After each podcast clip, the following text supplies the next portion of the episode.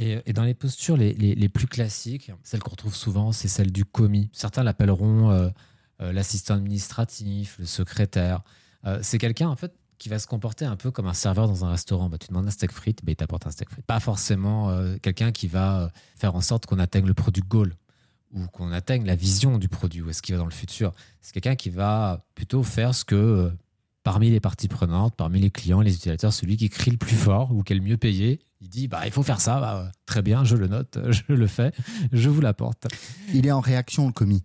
Ouais, exactement. Hein, on n'est pas dans la stratégie. Ouais, c'est-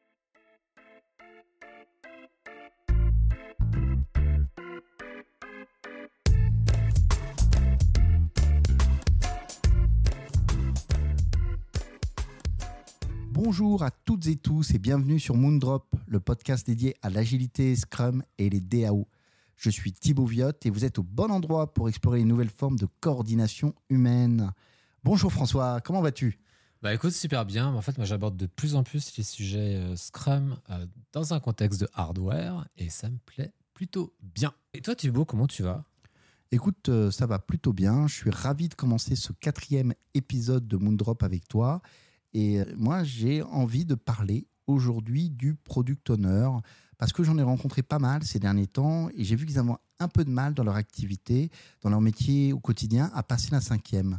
J'ai comme le sentiment qu'il y a un besoin d'exemplarité, euh, d'incarnation même. J'aurais presque envie de parler de posture. On sait qu'il y a différentes postures pour le product owner. Et en préparant cette émission, tu m'avais parlé d'une en particulier, qui est celle du représentant client. Et Ouais. cette posture-là, je dirais qu'elle me paraît réjouissante parce que bah, c'est ce qui drive un produit finalement, c'est le client. Ouais, clairement, en fait. hein. Et, euh, ouais. et puis peut-être aussi ra- rappeler le contexte product owner. D'accord, c'est quoi un Ouais, product owner? C'est quoi un ça product owner? C'est quoi sa raison d'être? Ouais, alors dans, dans Scrum, on a trois responsabilités qu'on peut aussi euh, euh, appeler rôles. On a euh, le Scrum Master, les développeurs et le Product Owner. Et le Product Owner, il est là pour maximiser la valeur du produit qui résulte du travail de l'équipe Scrum. Euh, il porte, il ou elle incarne le Product Goal qui a un objectif à moyen terme. Ça peut être euh, à l'issue de quelques sprints, de quelques mois ou de quelques années, mais à moyen terme. C'est pas super long terme, c'est moyen terme. Il a autorité ou elle a autorité sur le product backlog et il s'assure que ce product backlog est transparent. Et en agilité, cette transparence, ça veut dire visible de tous ceux qui sont concernés et compréhensible, qu'on puisse le lire et comprendre ce qu'il y a dedans. Donc, elle représente les parties prenantes au sens large, donc les utilisateurs, les clients, tous les gens qui sont, comme on dit en anglais, skin in the game, qui ont un intérêt au produit. Et l'organisation respecte ces décisions. Et euh, si par exemple il y a une des parties prenantes, un client, un utilisateur, quelqu'un dans le management qui veut quelque chose sur le produit, bah alors son job c'est d'aller convaincre le product owner. Alors, c'est marrant, tu me parles de convaincre, mais moi, j'ai un point, un sujet. Il me semble parfois y avoir une zone de mou ou dans certaines équipes, quelque chose qui n'est pas clair entre euh, la différence entre un product owner et un product manager. Qui est-ce qui va décider entre les deux? Ouais, c'est un vrai sujet et on voit bien qu'on ch- on change de modèle organisationnel petit à petit et pendant ces transitions, bah, il y, a, un peu ouais, y a du mou comme tu dis. C'est un, c'est un vrai sujet. Euh, du coup, plutôt que de te répondre sur les définitions, ce qui n'a pas beaucoup nous aider, enfin si, mais il y a, il y a mieux à faire. Je vais te poser une question. Euh, prenons une, une- une boîte que tout le monde connaît. On peut prendre Nike, on peut prendre euh, Saint-Gobain, Air Liquide, enfin n'importe laquelle. Qui décide hein? Qui a autorité sur l'autre? Le PDG ou les actionnaires? Tu veux dire qui a le dernier mot du dernier mot, Jean-Pierre? Euh, Oui, Marco. hein. Euh, le, le truc, c'est qui peut virer l'autre? Hein, C'est ça le vrai pouvoir. Qui peut virer l'autre? Qui prend la décision ultime? Le PDG ou l'actionnaire Je te parle sur ce champ-là, c'est l'actionnariat, il peut virer et, et nommer un autre PDG. Bah ouais, le PDG n'est qu'un employé. Et c'est un employé qui a du pouvoir, mais qui a une mission qui lui est confiée par les actionnaires. Et on a la même euh, structure avec product owner et product manager. Le ownership, c'est la possession. Hein, c'est une responsabilité active. On fait en sorte que le produit génère de la valeur. Et c'est pourquoi c'est le product owner qui a autorité. Et dans un contexte d'agilité, le product management, par contre, c'est une compétence. C'est une compétence que le product owner va développer Mais aussi, c'est une compétence qu'on va développer dans l'équipe Scrum. Donc, on a Product Management qui est plutôt une compétence, c'est Product Owner qui est un rôle, une responsabilité. C'est beaucoup plus clair. Donc le product owner, il incarne finalement cette prise de décision, cette responsabilité sur la création de valeur, alors que le product management, excuse-moi, hein, je te répète un petit peu, mais c'est juste une compétence. Ouais, euh, c'est ça. Alors, tu vois, tout à l'heure, moi je parlais de posture, et dans mes échanges avec les différents product owners que j'ai eus, j'ai l'impression que c'est pas facile de quitter bah, des postures classiques euh, dans des organisations qu'on qualifiera d'historiques.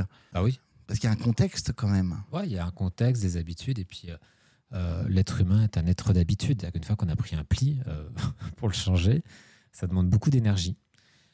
et on y va ou on n'y va pas, mais ça nous coûte. Donc il y a toujours cette question qui se pose. Donc être product owner, c'est quelque chose qui est très nouveau. Hein. Ça n'existait pas il y a 15 ans, il y a 20 ans. C'est quelque chose qui est nouveau, et donc forcément, ça va pour nos organisations qui sont très silotées, ça implique aussi quelque chose qui est nouveau, c'est-à-dire un changement dans l'organisation. Et ça, évidemment, ça va avoir un impact sur la façon dont on incarne euh, notre responsabilité de product owner. Alors, justement, je vais revenir, hein, je, vais, être très bête pendant tout l'épisode, hein, mais euh, moi, il y a quand même la question des postures qui m'intéresse. Est-ce qu'on connaît les différentes postures à éviter en tant que product owner? Disons qu'il y a des listes, il y en a qui statistiquement on sait que sont plus toxiques que d'autres, et, ou alors qu'on retrouve plus parce que nos organisations viennent d'un monde un peu terroriste séquentiel, et donc on a l'habitude de reprendre ces postures-là. Je te coupe, mais quand tu dis toxique, je pense qu'il faut peut-être préciser qu'on on, l'utilise presque de manière chimique, sans forcément de jugement de valeur derrière. Ouais, surtout pas, parce que ouais, comment un product owner va, va, va être un... Enfin, comment une personne va incarner sa responsabilité de product owner c'est beaucoup lié bah, à ses propres, euh, à l'enjeu du produit, à son propre rapport à l'environnement et puis à l'environnement. Et donc en fait, c'est une alchimie qui prend, euh, euh, qui est multidimensionnelle. Si l'environnement il est très très très dans la défiance, dans les silos, dans le commandant de contrôle, évidemment que adopter des, des, postures efficaces de product owner, ça peut être un peu plus challengeant euh, que si vous rentrez dans une organisation tout de suite on vous fait confiance, euh, on vous donne un budget, euh, on discute clairement sur où est-ce qu'on veut aller ensemble. Enfin, c'est pas du tout le même contexte en fait. Donc ça c'est quelque chose qu'on étudie pas mal dans la formation PSPO Advanced de Scrum.org. Il y a un gros travail sur les postures, les antipostures. Mais voilà, ce que tu as dit c'est intéressant dans le sens où il y a l'idée c'est pas de juger où est-ce qu'on est en fait. L'idée c'est d'évaluer tiens bah, je suis plutôt là, c'est quoi mes opportunités? Comment je peux aller plus loin, comment je peux adresser des sujets. De, prendre conscience des choses, c'est très salvateur. En fait. Ouais, ça permet de changer les choses. Hein. Ouais, c'est exactement ça. Et, dans les postures les, plus classiques, celles qu'on retrouve souvent, c'est celle du commis. Certains l'appelleront euh, euh, l'assistant administratif, le secrétaire.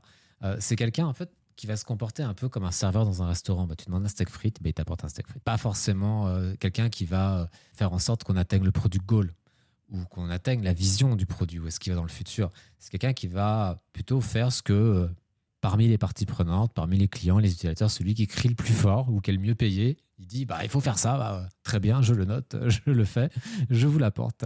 Il est en réaction, le commis. Ouais, exactement. Hein, on n'est pas dans la stratégie. Ouais, c'est. C'est pas mal. Ouais, il est en réaction. Ouais, J'aime bien ce que tu dis. C'est vraiment ça. Il est en réaction. Il est sur une structure qui est une posture qui est passive. Ouais, ouais c'est bonne, bonne définition. Quoi.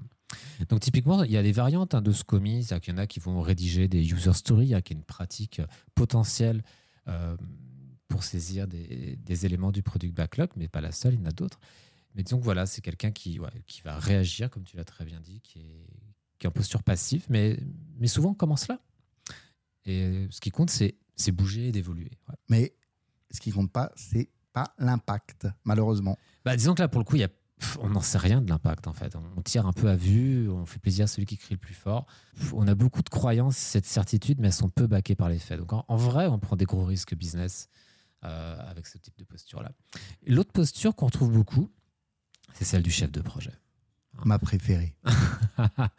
tu la kiff? Euh, on vient tous de là. Hein. Tu sais, moi aussi, je viens de la chefferie de projet il y a 20 ans. Euh, et c'est très bien, c'est très bien, sauf que par rapport aux enjeux du monde qui viennent de plus en plus technologiques, virtuels, changeants, euh, bah, être capable euh, de s'engager sur le contenu, le coût, les délais, enfin, c'est, on est à la limite du pas sérieux, en fait, hein, parce que c'est plus possible de faire ça. Ou alors, on va vraiment se déconnecter des enjeux business et on va faire plein de choses qui servent à rien ou pas à grand chose. Ça peut être compliqué. C'est quelqu'un qui pourrait, par exemple, vouloir maximiser l'utilisation des équipes, qui voudra contrôler des choses qui n'ont pas trop de sens en agilité, comme la vélocité, hein, quelque chose qui est assez, euh, qui peut avoir du sens, mais qui est, assez compliqué. C'est quelqu'un qui va faire des, des jolis plannings. Mais le truc, c'est que le joli planning, c'est une chose. L'impact dans le monde du client, aider le client à gagner, c'est beaucoup plus ambitieux. Donc là encore, si on est là, c'est pas grave, c'est pas mal. On y passe tous et on y repasse régulièrement tous. C'est juste que, tiens, voir où est-ce qu'on est et tiens, bah, c'est quoi l'opportunité qu'on peut saisir à partir de là? C'est hyper intéressant, mais c'est aussi une question de contexte et de besoin. À un moment, on peut avoir besoin d'un planning, mais un planning n'est pas une raison en soi. Ouais, et puis en, agilité, on construit notamment, ça c'est une responsabilité du product owner, comment euh, on construit euh, des plannings euh, tout en prenant compte de la dimension empirique des choses. Euh, comment on crée des plannings qui, incluent les possibilités de changement avec des objectifs à plusieurs niveaux, long terme, moyen terme, court terme, pour maximiser nos chances de gagner? Euh, ça, c'est une science qu'on développe euh, au niveau du product owner. Et, ça, me fait penser en fait à la troisième posture qui est celle de l'expert. On en retrouve toujours des, des, product owners comme ça, un peu experts. C'est-à-dire que c'est quelqu'un qui a développé une expertise métier ou même technique ou sur un sujet X, Y ou Z. Et du coup, c'est un peu le, le maître dans l'organisation sur ce sujet-là. Et donc, il va euh, un peu nourrir les développeurs à la petite cuillère. Il va leur dire, il va leur faire des petits paquets tout propres avec leur prénom dessus. Enfin, je, caricature, dire, mais c'est mignon quand même. Et les développeurs, c'est exactement ce qu'il a fait à tout ça. Et du coup, quand cet expert part en vacances, on on peut plus travailler. Bah non, parce qu'il n'est pas là. Bah ouais, exactement. Et qu'on a eu l'habitude d'être tellement materné qu'en fait, qu'on a perdu, enfin, on a perdu toute indépendance. Euh, donc l'autogestion de l'équipe est complètement bah, au sol pour innover, ben, on n'innove pas, ou très très très difficilement. C'est réservé à l'expert parce qu'il connaît. oui, c'est ça, mais le problème, c'est quand tu es expert, bah, tu es tellement dans ta certitude d'expertise que bah, tu vois pas que peut-être que le client, ce dont il a besoin, c'est un truc qui a absolument rien à voir avec ton expertise, parce que tellement euh, dans ta zone de confort sur cette expertise-là que ça va être très délicat et on va pas être à l'aise d'oser la quitter pour aller dans, une, dans un endroit où on a moins d'expertise, mais peut-être que c'est là que le client, il, a besoin qu'on lui réponde. Tu parles du client et justement le client, il est à l'extérieur et pour passer à l'extérieur, on a un passage oublié qui est la quatrième posture. Ouais, enfin, la quatrième posture qu'on veut absolument éviter. Hein. là, on est vraiment dans les postures qu'on ne veut pas, euh, qu'on va se reconnaître un peu en soi tous, mais qu'on veut vraiment éviter. C'est le garde-barrière ou le, le, gardien du pont-levis.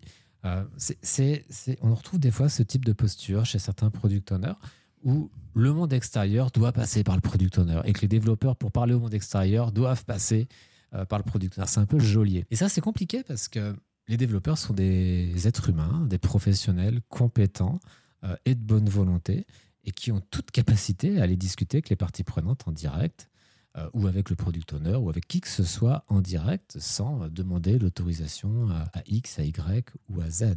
La notion de garde-barrière, en plus, si je comprends bien, elle va enlever toute la partie d'autogestion. Parce que si on, dépend, là, à nouveau, on dépend de quelqu'un pour, euh, pour, pour mener une action. Ouais, t'es infantilisé en fait. On dit, ah non, non, mais ça c'est un truc de grand, euh, on va décider, puis on va dire ce que tu dois faire. Et là, c'est pas, là c'est pas du tout un contexte où on va créer de l'innovation, on va surprendre les clients. Euh, là, ça va être compliqué. Et puis les bons développeurs, ceux qui ont envie d'aller vers l'excellence, qui ont faim, tout ça, ben, il y a de bonnes chances qu'ils partent. Parce que, bah, évidemment, quand le terrain de jeu est trop petit, ben, certains se sentent à l'étroit et c'est naturel. La, dernière posture, elle n'est pas intuitive. C'est plutôt ça. C'est celle du manager. Et ça, c'est un truc que je retrouve souvent en ce moment. C'est-à-dire qu'en fait, on a des équipes qui veulent aller vers l'agilité et on a euh, un, patron de BU ou un chef d'équipe qui dit bah, Moi, je serais le product owner. Parce qu'il y, a une perception que le product owner, il y a une forme de prestige. Or, qu'il y a autant de prestige à être développeur ou Scrum Master. Mais on a cette imagine-là parce que je pense qu'on a un imaginaire en fait qui vient du taylorisme et du coup on pose dessus. Et du coup on se dit ok, bah, moi je vais être le producteur, je vais décider de, là où on va. Sauf que quand tu es en position de management, euh, donc de leadership en fait, si tu es dans un contexte d'agilité, la première mission c'est de faire en sorte que les gens aient le bon environnement pour grandir, pour mieux collaborer, euh, pour être plus performant, pour que ce soit plus joyeux, enfin bref, que ça marche le mieux possible. Et ça, c'est un focus à temps complet. Donc si en plus tu dois faire un focus marché, c'est-à-dire ce que fait le product owner, aller euh, discuter avec les clients, faire des expérimentations à court terme, travailler une vision, c'est un focus qui est complètement différent. Et c'est toujours compliqué d'être bon sur deux trucs absolument différents en même temps. Hein, c'est un peu comme essayer d'attraper deux poules dans un poulailler en même temps. C'est pas simple. Hein. Et en vrai, on va plutôt être pas bon dans les deux. Et surtout qu'en agilité, on a besoin de cette tension euh, entre les responsabilités pour créer de la valeur. Et là, bah, du coup, on l'a pas. Donc ça, c'est aussi quelque chose euh, qu'on essaye euh, vraiment d'éviter. Toutes ces anti-patterns qu'on a cités, le commis ou secrétaire, le chef de projet, l'expert d'un sujet X, Y ou Z, le garde-barrière, le manager, c'est vraiment des choses qu'on va éviter. Tu dis qu'on va les éviter mais euh, j'imagine que, euh, outre l'hélicoptère qui est en train de passer au-dessus de nous, je ne sais pas si vous l'entendez, on va leur préférer d'autres postures. Ici, on, veut vous proposer d'autres postures à incarner. Euh, et je crois que tu en avais quelques-unes en tête. Alors, il y a le visionnaire. Hein, c'est quelqu'un qui va, qui va t'inspirer, qui va te montrer quelque chose qui est plus loin, hein, qui va incarner cette direction. Et du coup, du coup, qui va nous aider à avoir de la clarté sur on va et qui va du coup naturellement nous aider à, mieux nous autogérer. Vu qu'on sait où on va, bon, bah, les petits problèmes du quotidien, bon, on les adresse nous-mêmes. On n'a pas besoin de demander à papa, maman. En fait, on est capable d'adresser puisqu'on sait où on va tous ensemble. Donc, on se retrouve à destination. Il y a le collaborateur. C'est-à-dire que c'est quelqu'un, le product owner, il va collaborer avec l'équipe Scrum, il va collaborer avec les parties prenantes. C'est un membre de, l'équipe. Hein. Donc, en fait, il n'est pas au-dessus des autres, il n'est pas en dessous, il est au même niveau. Il y a le représentant client dont, on va probablement parler un peu plus tard. Euh, où on va vraiment travailler l'empathie avec le client. Comment on va écouter le client, comment on va euh, identifier ses besoins, comment euh, on va lui laisser de la place. Il y a le décideur, parce que le product owner décide, il tranche, il a autorité ou elle a autorité sur le product backlog. On va aussi avoir l'expérimentateur, c'est-à-dire que le product owner va toujours, en fait, quand il a une hypothèse par rapport au marché, tiens, je crois que le client, il va aimer ça ou ça ou ça. Ou que les utilisateurs, ils vont aimer ça, ça ou ça. Ok, bah, comment je peux dépasser cette croyance et voir si c'est vrai ou si c'est pas vrai? Qu'est-ce qu'on peut construire à l'échelle du sprint qui nous permette d'avoir une information, de dire est-ce que ce truc est vrai, est-ce qu'il n'est pas vrai? Qu'est-ce que nous dit le marché? Donc ça, c'est une dimension d'expérimentateur. Et puis enfin, on va avoir l'influenceur. Parce que naviguer les parties prenantes, c'est pas simple les parties prenantes, souvent, elles ne s'entendent pas, ou elles s'ignorent, ou elles ne se connaissent pas toutes. C'est ça que j'aime bien, moi, avec Scrum, je te coupe, mais c'est ça que j'aime bien avec Scrum, c'est le principe d'empirisme. On est dans la réalité du quotidien d'un projet.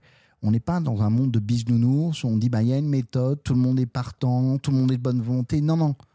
Euh, et je trouve que Scrum aide à identifier vraiment ce qui se passe. Ouais, surtout qu'on préférera les produits au projet, mais on peut faire du projet, bien sûr. Et puis que ça, que Scrum euh, euh, est un cadre. Je me permets de faire ces petites observations, Thibaut, euh, qu'on n'induise pas, qu'on pas mal. Mais ouais, les, parties prenantes, c'est compliqué. Parce qu'il y a des jeux de pouvoir, il y a des jeux d'influence. Il y en a qui ont le pouvoir financier. Il y en a qui ont du pouvoir politique. Il y en a qui ont de l'information. et comment on navigue dans cette complexité-là? Et c'est vrai que on a besoin d'une dimension politique, on a besoin de travailler son savoir-être euh, beaucoup en tant que product owner. Et c'est vraiment ça, euh, l'incarnation, cette posture de l'influenceur. Euh, François, moi, dans toutes les postures, celle qui m'inspire le plus aujourd'hui, c'est celle du représentant client. Pourquoi elle m'inspire, cette posture-là? Parce que c'est celle qui va, pour moi, dans ma représentation des choses, driver le produit. Quoi. Le product owner, quand il va discuter avec le client, il va découvrir le besoin et comment il peut répondre derrière. Ouais, c'est vraiment ça. C'est embrasser le réel du, du besoin. Ouais, j'aime bien comme tu l'as dit. C'est vrai que cette posture euh, de représentant client, on va souvent commencer par celle-là parce que bah, c'est un peu une vérification du réel. Au fait, bah, c'est quoi les enjeux du client? Et donc, les principaux bénéfices qu'on va avoir dans cette posture, c'est que plus on va être au clair là-dessus, plus on va le travailler, plus les développeurs vont avoir une compréhension euh, la plus limpide possible des enjeux des clients. Des, quand je dis les clients, c'est les clients, les utilisateurs, c'est les parties prenantes, les gens à qui on apporte de la valeur. Et plus ça va être clair pour les développeurs, bah, plus en fait l'autogestion va être importante dans l'équipe, parce qu'ils vont être capables de prendre des décisions par eux-mêmes, de s'auto-organiser. Des initiatives. Exactement, ouais. Et, euh, et donc évidemment qu'on va innover, on va créer des trucs. Donc ça c'est génial.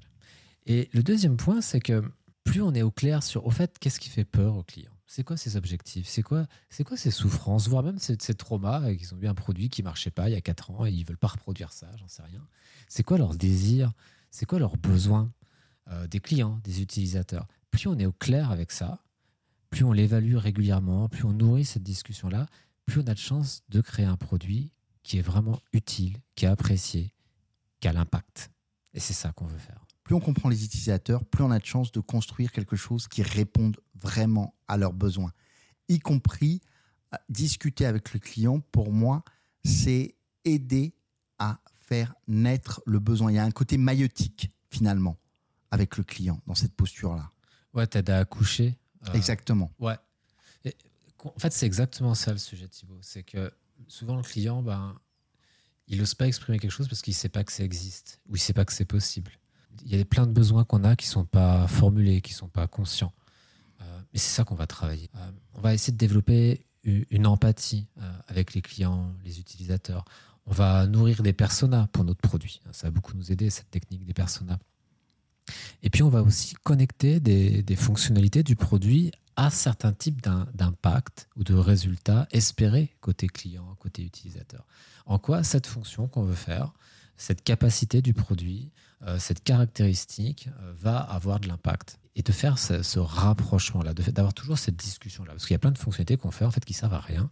Hyper important, je te coupe parce que ça, je crois que ce qu'on ce qu'on veut dire, c'est que la fonctionnalité, c'est pas une fin en soi. Ouais. La fonctionnalité, elle ne répond pas aux besoins du client en soi. Ouais. En tout cas, c'est une, une croyance, c'est une tentative, mais on a besoin d'expérimenter, d'avoir du feedback marché sur le terrain pour voir bah, si vraiment les gens les utilisent euh, ou ils n'utilisent pas, clairement. Alors, si vous voulez aller plus loin sur ces, sur ces postures, euh, sur ces techniques-là, euh, il y, y, a un bouquin qui a été écrit par deux collègues PST de chez Scrum.org, qui sont Chris Lucassen et Robin Sherman, qui est sorti il y a à peu près, à peu près un mois, un mois, quelques semaines. Euh, et qui s'appelle euh, Practical Product Management for Product Owners. Et je vous recommande parce qu'en fait, ils, explorent vraiment ces, différentes postures et puis ils les nourrissent euh, d'outils, de pratiques complémentaires, de méthodes. bah, vous pouvez le commander sur bah, votre librairie préférée. on va pas les nommer. On va pas les nommer. Voilà. Moi, j'aime. Merci François. Moi, j'aime bien quand on partage des ressources complémentaires. D'abord, moi, ça va me permettre de m'y plonger. Et puis, je pense que ça, ça aide tout le monde à, à digérer lentement lentement, mais sûrement, euh, un petit peu toutes ces nouvelles notions et de pouvoir les incarner après. Quoi. Ouais. Bah, moi, je suis un peu pareil. Ça que quand je suis face à un bouquin par rapport à une vidéo YouTube, par exemple, la vidéo YouTube, je vais, je vais apprendre des choses tout de suite, mais le bouquin, je vais, ça plus me, c'est un chemin qui, qui, me transforme en même temps. C'est pas le même rythme, c'est pas les mêmes choses, et que c'est bien d'avoir les, d'avoir les deux en fait. Alors concrètement sur cette, euh, sur cette partie représentant client, il y a une énorme dimension d'empathie avec les parties prenantes, hein, qu'elles soient utilisateurs, clients, tout type de parties prenantes. Et, l'empathie, dans, ce contexte-là, c'est pas du tout une valeur morale, tu vois, un truc que tu as ou que tu pas. Non, c'est des choses que tu fais. Euh, c'est aller au contact, aller les voir. Aller les voir dans le contexte où ils utilisent le produit. Et pas juste rendez-vous dans un café, mais euh, pas. Ils vous raconter des trucs, mais qui sont pas forcément dans le réel. Discuter avec les gens qui utilisent pour de vrai le produit. Les écouter, euh, leur poser des questions ouvertes, euh, identifier les silences, les non-dits. Ouais, mais c'est quand même hyper difficile ce que tu dis parce que le client, il, enfin, tu peux poser des questions ouvertes comme de quoi avez-vous besoin, etc. Mais il a envie de faire plaisir, toujours le client. Il n'a pas envie de te blesser. Euh, comment on fait pour que le client il dise la vérité? Il n'y a, a, pas de méthode miracle, ça se saurait. Par contre, il y a plein de choses qu'on peut mettre en place. Euh, tu vois, ce que, ce que tu viens d'exprimer, c'est un, un, biais, en fait. Hein. Euh, moi, je sais que je tombe euh, beaucoup là-dedans. c'est qu'en fait, tu as envie de faire plaisir à la personne et tu essaies de l'aider, mais en fait, en, l'aidant, tu l'aides pas. Et c'est vrai que souvent, quand tu, attends, tu vas incarner une responsabilité de product owner, que tu vas avoir des clients, des utilisateurs, ben, ils, vont, ils vont essayer de percevoir en fait ce dont tu as besoin et puis ils vont te le donner, sauf que c'est pas exactement. Toi, tu cherches le réel, tu cherches pas une jolie histoire à ramener à ton travail. Et, ça, ouais, ça c'est un vrai pattern. Et on va être plein de biais. Nous, avoir des biais sur nos utilisateurs. Imaginons que tu as travaillé euh, sur une, capacité, une caractéristique du produit pendant des mois, que tu as trouvé avec les équipes, que c'était passionnant et tout ça. Bah, il y, a de bonnes chances que tu as envie d'en parler au client, de dire moi c'est merveilleux, alors qu'en fait, le client, mais il t'en parle pas du tout. d'autres enjeux, bah, faut lâcher. faut lâcher. Et ça, c'est dur des fois. Un type ici, c'est que si on pense savoir exactement ce qu'il faut pour le client, si on a des certitudes là-dessus, c'est probablement qu'on est loin du compte. Et que souvent, euh, bah, le fait d'avoir l'échange avec le client bah, fait qu'on doute. Et ça, c'est plutôt bon signe. Parce que la réalité, c'est que les besoins du client, ils évoluent vite dans un monde qui accélère chaque jour. Les marchés accélèrent, la technologie accélère, nos, nos modes de vie de consommation accélèrent, l'information se répand à une vitesse folle. Donc tout ça, c'est assez incertain. Donc forcément, on ne peut jamais avoir des certitudes. Ouais, et, face à cette incertitude-là, moi, il y avait un, il y avait un pattern que j'aimerais beaucoup partager aussi ici. C'est un peu celui du, du, vendeur euh, dans la boutique, quoi. Alors que ce vendeur-là, ce serait probablement la personne la plus qualifiée pour répondre à nos questions. Ben, généralement, dans une boutique, on l'évite parce qu'on sait qu'il va nous vendre quelque chose. C'est ce que tu fais, toi? Ben, Moi, clairement, oui. Ouais. moi, je ne veux pas avoir un vendeur parce qu'il va me vendre quelque chose. Et quelquefois, je voudrais lui poser des questions, mais j'ai tellement peur qu'il veuille me, me fourguer euh, sa cam, entre guillemets, excuse-moi un peu, pour, le, pour les termes, que bah, je l'évite. quoi. Et là, il y a un contact, il y a un lien qui ne se fait pas. Ouais.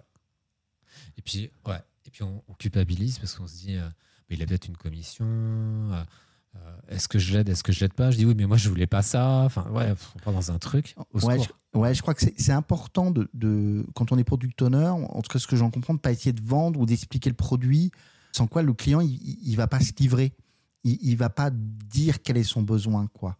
Enfin, moi, c'est important ce que je vois là dans, dans cette relation, euh, en tout cas, euh, et cette posture du représentant client. Ouais. Et puis, ouais, et puis, il n'est pas là non plus pour faire le support du produit c'est pas le sujet. Donc euh, il n'est pas là pour vendre, il n'est pas là pour faire le support. Parce que s'il fait ça, tu es coincé. Tu peux plus à euh, poser des questions de fond au client sur ses enjeux. En fait, on est, on est vraiment dans l'utilisation pratique du produit. Euh, donc on est coincé. Et ça, ça arrive des fois où tu vas organiser des rendez-vous avec des clients, des parties prenantes. Et puis eux, ils ont un sujet technique sur ton produit. Et, du coup, bah, bah, tu vas les aider, évidemment. Mais par contre, l'opportunité, elle est perdue, on va dire majoritairement perdue, d'adresser euh, des sujets plus grands, des sujets de fond sur leurs enjeux, business, humain, qu'est-ce qui se passe pour eux. Euh, on va perdre cette opportunité-là. Par contre, on repart quand même avec quelque chose, c'est que peut-être que le produit qu'on a, il n'est pas assez simple ou il n'est pas assez clair qu'ils aient besoin de nous. Et que ça, peut-être qu'on a une opportunité d'amélioration. Donc on va revenir plus tard dans un autre contexte euh, qui sera plus favorable à avoir une discussion euh, de fond. C'est ça qui compte. Mais tu as tellement raison. Climat, ambiance, contexte, c'est vraiment tellement important pour en savoir plus sur le client et, même sur son besoin, sur qu'est-ce qu'il veut. Ouais, exactement. Le contexte dans lequel euh, on va euh, échanger avec les parties prenantes, il est majeur. il y a quelques semaines, j'étais invité chez, à la Bananeraie. En fait, c'est le, je pense que c'est le siège à Paris, mais j'en suis pas sûr, de Michel Augustin, la, société d'agroalimentaire. Ils font régulièrement des événements qui impliquent bah, des clients, des prospects, des voisins. Enfin, il faut venir des gens. Et en fait, je suis un peu tombé par terre sur la qualité de l'événement. C'est-à-dire que déjà, il y a, il y a de la gamification. C'est-à-dire que tu rentres, tu as des missions, tu dois obtenir des, des coups de tampon, si tu as fait des trucs et des machins. Alors, c'est quoi l'objectif de cet événement? Alors, l'objectif de cet événement, c'est qu'ils ils innovent, ils créent des nouveaux produits, ils améliorent des produits qu'ils ont et ils veulent du feedback. Et ils veulent le meilleur feedback possible. Et, et toute cette scénarisation, elle sert à avoir le meilleur feedback possible. Donc, ils vont mettre un contexte qui est favorable à, à la réception d'un feedback. C'est exactement ça. Donc c'est pour ça qu'il y a des jeux, c'est pour ça que l'idée c'est que tu tu sois pas dans un jeu de rôle en disant bah voilà je suis jaloux de leur succès ou alors euh, ils pourraient faire mieux. Enfin l'idée c'est que tu, sois détendu, qu'il se passe plein de choses, que tu sois stimulé, euh, que tu sois aussi créatif, que tu te sentes en confiance, que tu te sentes inclus. Et, là, la qualité de tes feedbacks sera infiniment supérieure. Et donc, du coup, ils ont un format un peu de type euh, science fair, tu sais, les trucs que tu as euh, un peu dans les séries américaines, tu sais, où tu as les gamins qui présentent un projet de science sur une table, et puis l'autre qui fait sur une autre table, et tout ça. Ça, c'est un, un, pattern qu'on utilise beaucoup, notamment dans l'agilité à l'échelle, quand tu as des produits où tu as, on va dire, des centaines de développeurs, voire des milliers. Donc, évidemment, tu as Sprint Review, bah, il y, a, y, a, plusieurs éléments qui viennent contribuer, en fait, à à présenter l'incrément, à l'inspecter ensemble, voir s'il répond bien au sprint goal. donc les gens circulent d'une table à l'autre. Ça, peut être un format possible. En tout cas, c'est celui que eux ils ont retenu et on, circule d'une table à l'autre. Et à chaque table, en fait, on vous propose, bah, bah voilà, les enjeux, c'est quoi? Euh, par exemple, sur ce produit-là, bah, en fait, on a envie de changer le packaging, ou alors on a eu des retours comme quoi les gens voulaient que ce soit plus croustillant. Donc, du coup, on a trois propositions, laquelle tu préfères, pourquoi? Euh, donc ça, et ça sur plein, plein de sujets. Ça peut être des, yaourts à boire, des, des barres chocolatées, de l'apéritif. L'idée, c'est d'avoir du feedback et pendant que vous faites euh, votre test, eh ben, vous avez euh, un QR code avec euh, un, petit questionnaire auquel vous répondez pour donner le feedback qui, eux, souhaitent être le plus, le plus vrai possible. Oui, c'est intéressant parce que ce que je vois, c'est que tu mets un contexte qui n'est pas culpabilisant, où la personne peut s'exprimer, elle peut faire des choix. C'est-à-dire que si tu fais des choix, tu dis je préfère ça ou ça, ben, tu n'as pas peur de décevoir. Et puis, euh, moi, je fais le parallèle un peu avec les sprint reviews et, euh, je dirais que ça change un peu de certaines sprint reviews où partie, où partie prenante et équipe ben, s'ennuient un petit peu, quoi, où c'est un petit peu convenu. Ouais, ah ouais c'est vrai que des fois, des sprint reviews, tu as un peu envie de te tirer une balle. Alors que c'est c'est pas le bon contexte. Tu as besoin d'un contexte où les gens se sentent inclus. Tu as besoin d'un contexte où les parties prenantes sentent qu'elles sont incluses qu'on travaille pour acteurs, acteurs surtout. Mais bien sûr. Quels sont, quels sont acteurs de ce qui est en train de se passer Exactement, acteurs qui contribuent, qu'on est tous ensemble et on va vers ce produit goal en fait qui, fait du sens pour nous tous. Et donc pour que ça se produise, ben, c'est vrai qu'on va travailler euh, la scénarisation et ça, ça va être propre à chaque contexte, à chaque type de produit, tout ça, aux cultures. Mais quel que soit le truc, on, va travailler ça pour que les conditions du feedback soient les meilleures. Sinon, on se retrouve avec des jeux de rôle politiques ou des choses comme ça. Et ça n'a pas beaucoup de sens parce que c'est assez peu efficace. Et j'invite vraiment en fait les, les product owners à s'inscrire chez Michel et Augustin. Ils vont me détester. Michel et Augustin, vont se retrouver avec 45 product owners. Euh, mais allez voir comment ça se passe. Euh, y a en tout cas pour ceux qui sont en Ile-de-France, il y a beaucoup de choses hyper intéressantes, hyper inspirantes pour pour les sprint reviews. Et puis pareil pour les Scrum Masters et les, développeurs. En fait, il y, a, plein de choses à apprendre sur ce type de D'une manière, d'une manière générale, c'est toujours bien d'aller voir ce qui se passe ailleurs. Le meilleur moyen de s'ouvrir l'esprit, d'ouvrir ses chakras. Quoi. Euh, il y a beaucoup de choses intéressantes que tu as dit ici. Moi, j'aimerais, avant qu'on clôture cet épisode, est-ce qu'on pourrait parler euh, vite fait Comme d'habitude, euh, moi j'ai envie de dire vite fait, mais on, détaille parce qu'on aime bien. J'ai envie de parler vite fait, moi, de ces des, fameux personas qu'on va, qu'on va définir en discutant avec le client. Ça ressemble à quoi ces personas? Alors, ouais, tu as plusieurs types de personas, tu as plusieurs types de, templates. Vous en trouverez plein sur Google. Vous en trouverez plein dans le, dans, dans, le bouquin en fait, de, de, Robin et Chris. Ça va dépendre des contextes, mais l'idée, c'est d'identifier un certain type de, de client à qui on va donner un nom, voire un prénom, on va mettre une photo, euh, on va mettre des choses sur euh, peut-être des faits par rapport à ce client-là. Peut-être que c'est des gens qui ont, eu tel type d'expérience en commun, ou qui ont tel type d'aspiration, qui ont tel type d'habitude, qui sont sensibles à tel, tel élément ou tel élément. Et, ça va nous faire une petite carte, en fait, une petite fiche d'identité de ce client-là, de ce client type-là. Et ça va nous aider, en fait, à, mieux viser, euh, à générer de la clarté au niveau de l'équipe Scrum, de dire, OK, cette fonctionnalité, elle est pour ce client-là. Euh, bah, du coup, on a l'opportunité de faire ça, ça va lui plaire. Et, du coup, on va innover davantage. Ouais, ce client-là qui a ce besoin-là. Voilà. exact. Et quand on parle de persona, on parle vraiment de quelque chose de très incarné. Ça peut être un conducteur de 4x4, cadre bancaire de 40 ans, à fond dans les gadgets de, la high-tech, etc. Le persona est souvent très détaillé. Ouais, c'est ça. Ça sera ouais, Sarah qui aime bien euh, aller à la piscine tous les dimanches. Euh, euh, elle aime bien y aller avec des amis.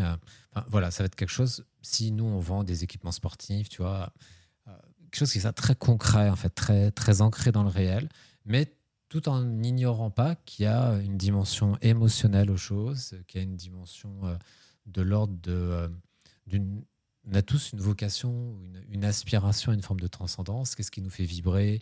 Vers quoi on va? Et c'est important de, aussi d'avoir des éléments de, ces sujets-là, vers, où va cette personne, en fait, euh, dans, notre persona aussi.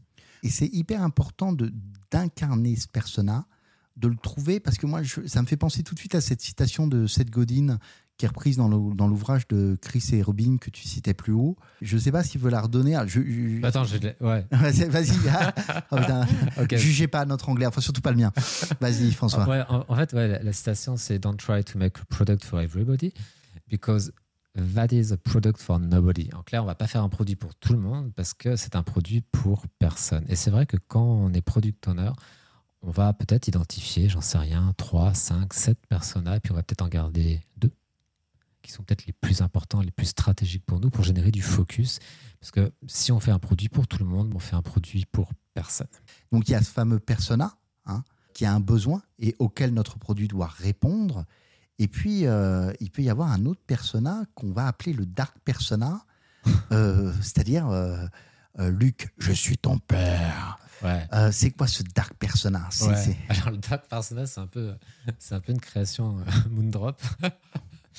Ah, c'est plutôt le, le persona qu'on veut pas. Par exemple, des fois, quand tu as une organisation qui pivote en termes de stratégie, un produit qui pivote en termes de partie prenante, ah, on voulait travailler sur tel tel type de persona, on va travailler plutôt sur tel tel autre. Bah, en fait, instinctivement, si ça fait des années qu'on a l'habitude de servir tel tel type de client ou d'utilisateur, bah, automatiquement, on, va garder ce, cette habitude-là, parce que l'homme est un être d'habitude. Et, pour nous aider en fait à, quitter cet ancien client et aller vers notre nouvelle cible, ben, ça peut avoir du sens et un intérêt de, définir ce, dark persona. C'est-à-dire qu'on va définir ce persona et, et, surtout que quand on fait quelque chose qui lui correspond plus qu'aux autres, et ben là, peut-être qu'on est en train de faire un truc qu'on ne devrait pas faire. Donc ça va nous aider, ça, va être un peu un système d'alarme de... Warning, trigger warning. Ouais, c'est vraiment ça, c'est un système d'alarme de quitter nos habitudes passées en fait. Donc ça peut être très productif, puis c'est toujours un peu rigolo, en fait, euh, le Dark Persona. On arrive un peu à la clôture de cet épisode, et je vais rebondir sur ce que tu viens de dire, quitter nos habitudes passées. J'aimerais qu'on conclue un peu sur l'idée de comment peut-on prendre des nouvelles habitudes de product owner euh, dans ces postures-là? Comment, comment on peut définir, comment on peut mettre en place de nouvelles habitudes? Alors, il y, a un truc qui peut être drôle aussi. Euh, drôle utile. Donc, euh, c'est vraiment le, double effet qui se coule. Euh, c'est de se faire son propre dark persona. Par exemple, si vous avez identifié que vous incarnez peut-être un peu trop souvent euh, une posture de chef de projet ou de commis ou, ou, de gardien, de, gardien du, pont-levis, bah, peut-être c'est bah, de se le formaliser, dire ah bah tiens quand je fais ça, bah du coup ça a tel ou tel effet que j'ai pas envie qu'il qui se produise. Et ça, ça peut peut-être vous aider de vous faire votre propre dark persona pour, pour vous aider en fait à, à embrasser des postures bah, qui seront plus utiles, plus, euh, plus nourrissantes, puis qui auront plus d'impact euh, pour vos clients. Donc ça, voilà, ça, ça, peut être un petit, un petit hack, et en plus, c'est assez drôle. Moi, j'aime beaucoup, beaucoup, beaucoup ça pour, euh, pour conclure l'épisode. Petit exercice pour conclure l'épisode, j'aime beaucoup, beaucoup le dark persona. On, on, on, va conclure, je vais conclure rapidement Rappelez que on est là pour, euh, pour vous soutenir, vous apporter de nouveaux angles. On est surtout par là pour donner des leçons. Ouais, on est là pour euh, vous en fait. Ouais, voilà. N'hésitez pas à partager le podcast avec vos collègues. Ça peut être l'occasion de susciter l'échange, des discussions et aussi peut-être de les aider à mieux comprendre ce que c'est qu'un product owner. J'ai presque envie de dire, ben, en partageant le podcast, vos clients pourraient même vous dire merci. Voilà. Et puis, si vous voulez aller plus loin, les, les, références, euh, les ressources dont on a parlé pendant l'épisode euh, sont présentes en commentaire euh, de l'épisode. Tout à fait. Merci François. Écoute, c'était un, un, très chouette épisode. Comme toujours, j'espère qu'on a été clair. N'hésitez pas effectivement à nous le dire aussi en commentaire. Je vous dis au mois prochain avec grand plaisir. Au mois prochain. Et puis n'hésitez pas si des sujets ou des, des, des, challenges que vous avez envie de, de, de, de vous adresser, de nous adresser, on les prendra avec plaisir. À bientôt. À bientôt. Merci.